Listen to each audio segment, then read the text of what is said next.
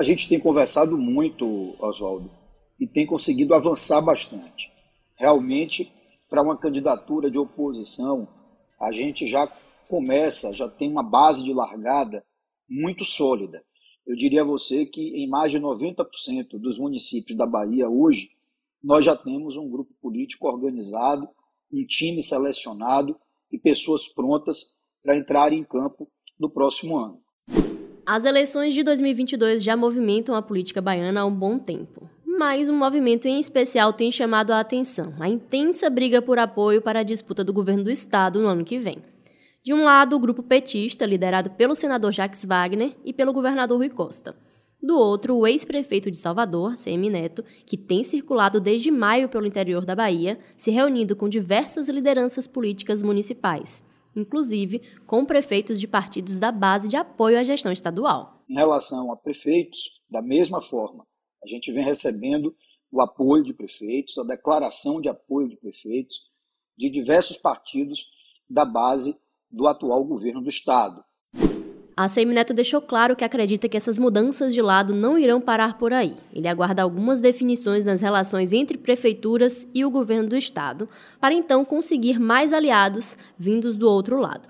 Ele ainda deve lançar sua candidatura ao governo estadual no próximo dia 2 de dezembro em um grande evento marcado para o Centro de Convenções de Salvador, mas já se sabe que chegará em 2022 com um arco de alianças mais robusto que seus aliados Paulo Souto, em 2010, e 2014 e Zé Ronaldo, em 2018. Então, assim, quando você compara o quadro de 2006 para cá, porque afinal de contas disputamos as eleições na oposição em 2010, em 2014 e 2018.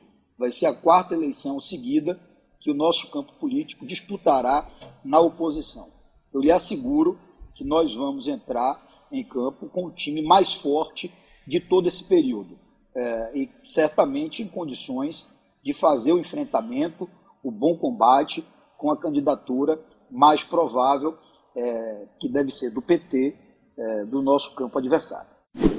Já o senador Jacques Wagner, provável adversário de ACM Neto nas eleições do próximo ano, ainda tenta empurrar a decisão para o ano seguinte e tem enfrentado discussões do Teodolito, que sustenta o governo Rui Costa, sobre quem será o candidato. João Leão, do PP, diz querer ser governador e Otto Alencar é sempre lembrado por nomes do PSD quando se fala em 2022. Como será? É o que a gente vai conversar hoje no terceiro turno. Começa agora o terceiro turno. Um bate-papo sobre a política da Bahia e do Brasil.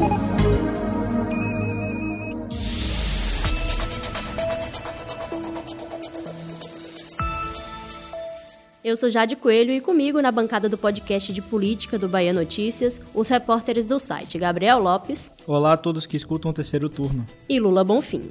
Olá Jade, olá Gabriel, olá ouvintes. Antes de começar de fato a nossa discussão, eu deixo aqui o nosso convite, o nosso pedido para que você siga o terceiro turno nos tocadores de podcasts. Nós estamos no Spotify, no Deezer, na Apple Podcasts e no Google Podcasts. Você ouve terceiro turno também no baianoticias.com.br. Nós estamos sempre muito interessados na sua opinião, então manda sua mensagem para a gente para qualquer outra rede social usando a hashtag terceiro turno BN. Dito isso, vamos que vamos. A Semineto diz aí, né, soltou um release essa semana dizendo que já tem palanque em 90% dos municípios baianos e isso acaba aí surpreendendo o total de zero pessoas, porque ele acaba concentrando, né, uma coisa lógica, ele concentra aquelas pessoas que são é, oposição ao governo Rui Costa, mas também a oposição a todos os prefeitos do interior que integram a base do governador Rui Costa. Só que com base no cenário atual de prefeituras e no histórico recente das eleições para governador, a gente não pode dizer que a briga do ex-prefeito de Salvador por palanques no interior é à toa. Não é mesmo, Jade. E apesar dos democratas e seus aliados terem conquistado quase todas as prefeituras aqui da região metropolitana de Salvador lá em 2020, a maior parte dos municípios do interior baiano segue governado por partidos ligados à gestão estadual. Além disso, é importante lembrar que, desde a reeleição de Jacques Wagner em 2010, os candidatos petistas têm tido votação maior no interior do que na capital. E aí, reverter isso é fundamental se a CM Neto quer vencer as eleições do próximo ano. Obviamente quer, né? A gente conversou sobre isso com o cientista político baiano, o Cláudio André, já figurinha carimbada aqui do nosso terceiro turno. Vamos ouvir um trechinho. Tem um fato muito importante que a gente precisa levar em consideração. O fato é que o desenho institucional né, de competição política no Brasil, né, diante de uma campanha de 45 dias, faz com que né, candidatos que estão na oposição, fora da máquina, precisem enfatizar uma estratégia que privilegie né, uma pré-campanha forte, seja dentro ou fora das redes sociais. Então, o que é está acontecendo? Diante da estratégia colocada de a Semineto ficar mais conhecido, de angariar mais apoio né, e de conseguir montar seus palanques nos municípios baianos, né, é necessário que ele acelere né, exatamente para que ele consiga gerar um volume de pré-campanha, de circular pelo estado da Bahia, né, para conseguir de alguma forma é, é, liderar o processo. Né?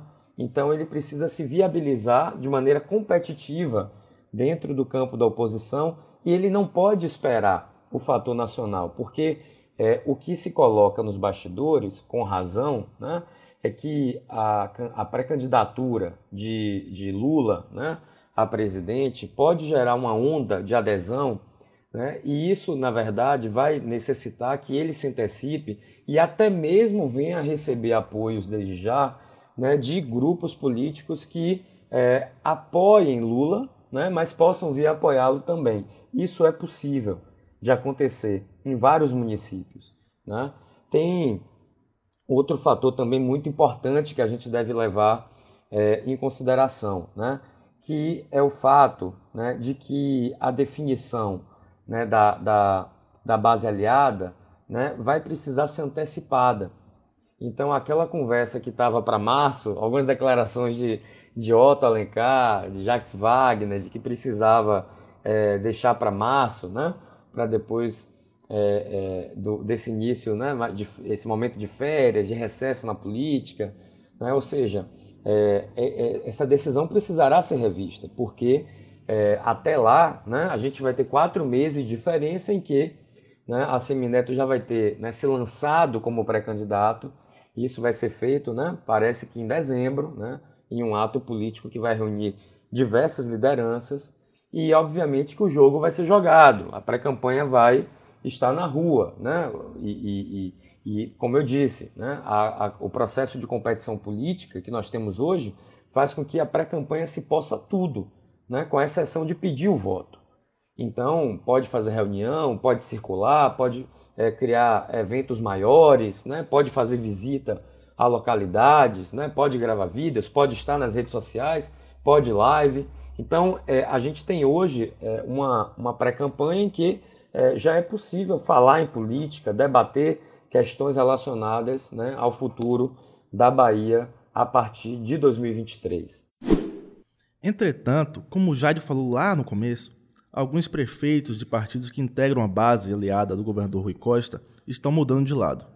No Baixo Sul, o prefeito de Ituberá, Regis Aragão, que é filiado ao PP, fez duras críticas ao governo estadual e já anunciou publicamente seu apoio à Semineto no ano que vem. O mesmo aconteceu em Caldeirão Grande, com o prefeito Candinho Guirra, também do PP, e em Mundo Novo, com o prefeito Doutor Adriano, do PSB. Essas traições, digamos assim, são fundamentais para a estratégia de Assemineto, que constrói um arco de alianças mais robusto e ainda retira força do seu principal adversário. Há ainda a expectativa de Neto de que mais prefeitos mudem de lado devido às turbulências provocadas pelo governo Rui. A confusão provocada pela PEC dos precatórios que a gente citou no episódio anterior é apoiada por diversos prefeitos da base, e tem potencial para ser um dos fatores a balançar a estrutura do arco de alianças petista. Pois é, Lula, e a gente precisa citar as baixas, né? Nesse xadrez de articulações e disputas de apoio, tem uma pecinha aí que a gente chama atenção, que a gente está de olho aqui, que é o MDB, porque até 2010 a sigla esteve ligada ao PT baiano, só que desde o segundo turno das eleições municipais de 2012 é aliada do grupo de ACM Neto, somando aí 11 anos na oposição aos governos petistas na Bahia. Agora, os bastidores estão aquecidos, né?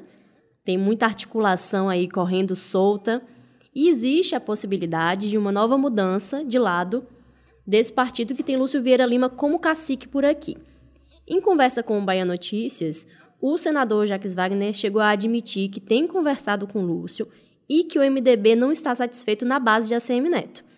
Na avaliação de Wagner, o MDB não cresceu e a aliança com democratas não foi aí produtiva. Será, gente, que ele tem razão? Pois é, Jade. Quem também tem dobrado as mangas e atuado nos bastidores desde quando deixou o governo é o ex-secretário estadual da Saúde, Fábio Vilas Boas. Pensando aí talvez já em uma filiação MDB, já confirmou ao Bahia Notícias aqui em uma matéria que a gente fez que trabalha para levar os MDBistas para a base de apoio do governador Rui Costa. Diante disso, lá do outro lado, o grupo de Neto vai tentando ali correr atrás do prejuízo e figuras como Geraldo Júnior, que é o presidente da Câmara de Salvador, e o prefeito Bruno Reis já afirmaram publicamente que vão lutar para manter o apoio do MDB, para manter o partido ao lado de ACM Neto. Então você vê que há essa disputa grande para quem vai ficar com o MDB, né? Apostem suas fichas aí. Cláudio André também falou sobre o papel do MDB nesse jogo, então vamos ouvir mais um trechinho dele. O MDB foi soterrado pelas questões que envolveram a Lava Jato né, e o imbricamento da família Vieira Lima. Eu vejo, Lula, que é muito importante a gente levar em consideração né, que o partido tem um trunfo, que é o tempo de televisão.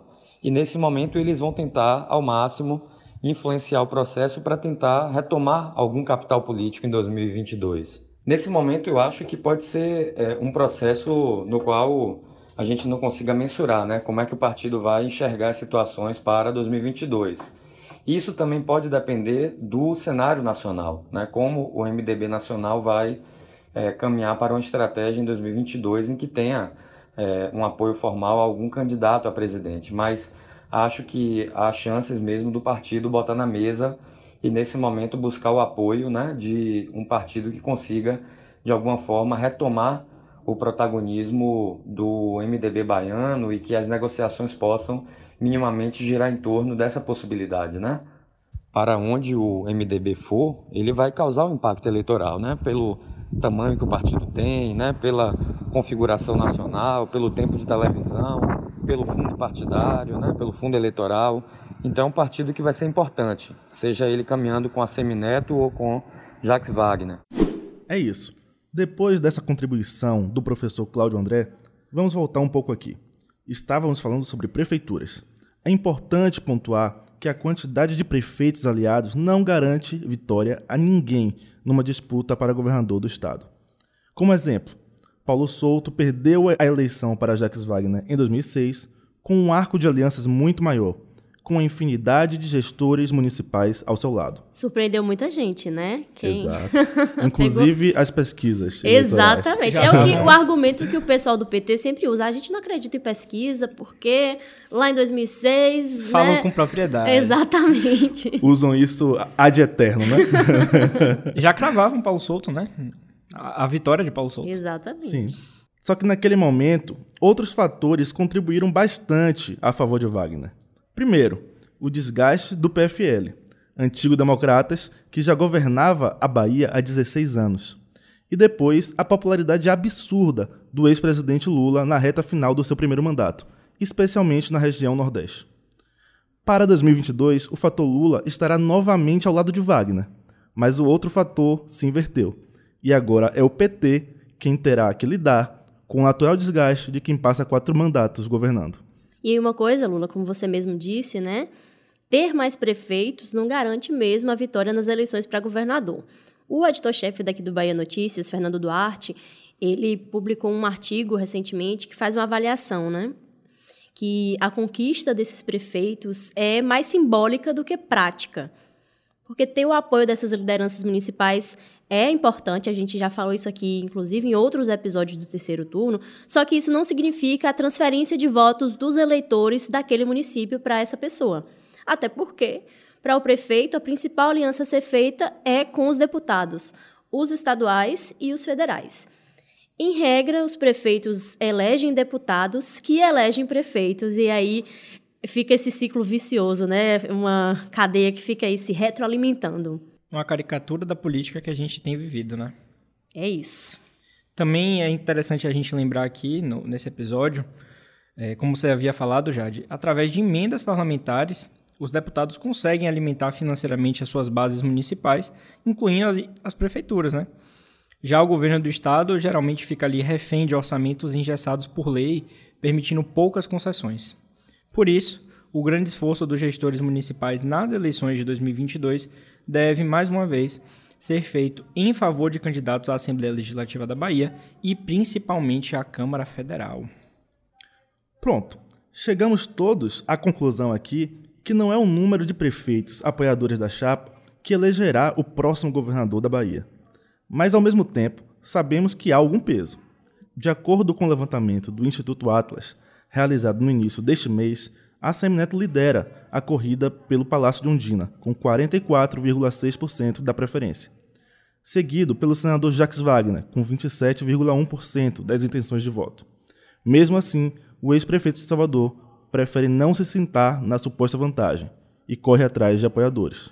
Por nada é que não é, né? Exatamente. E assim, querendo ou não, a gente já disse isso antes também, a Semineto, ele tem que correr, ele, esse movimento de ir para o interior tá mais do que certo. É uma fórmula que já deu certo com várias outras pessoas.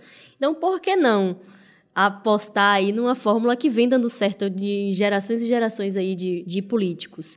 Até porque ele é uma figura muito conhecida aqui em Salvador. Ele foi muito bem avaliado aqui em Salvador e é, é possível e é que, e provável que ele tenha uma boa votação aqui em Salvador. Só que ele precisa garantir o dele no interior do estado, porque Salvador não vence eleição. Que a Estadual, gente já, não. A gente já até falou em outros é, episódios sobre o apoio da bancada de Rui e da bancada de Wagner, principalmente ali na, na figura do PP e do PSD, né? Que detém muitas prefeituras. São os dois partidos com maior número de prefeituras no estado. Né? A gente analisou nesse episódio aqui, mas não é um fator que deve ser desprezado. Né? A gente sabe que a Semineto agora tem que correr atrás do prejuízo, porque o PT tem uma forte aliança no interior que ele tem aqui na capital. Né? Como a gente acabou detalhando aí nesse episódio. Exatamente. E aí a gente vai chegando ao fim de mais um terceiro turno. Muito obrigada a você que ouviu a gente até aqui. E Lula e Gabriel pela parceria de sempre. Até a semana que vem. Valeu, Jade minha querida. Lula também, obrigado pela parceria. E você, ouvinte, agradeço também. Valeu, gente. Até a próxima. A gente já disse no início, mas vale reforçar, estamos sempre muito interessados em saber a sua opinião sobre o terceiro turno, então manda dúvidas, sugestões, opiniões, elogios, que a gente também gosta para as redes sociais usando a hashtag Terceiro Turno BN. O programa é gravado do estúdio do Bahia Notícias. No início desse episódio, você ouviu a voz do ex-prefeito de Salvador, ACM Neto.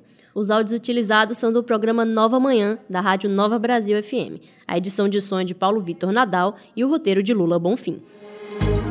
Você ouviu o Terceiro Turno, o seu podcast semanal sobre a política da Bahia e do Brasil.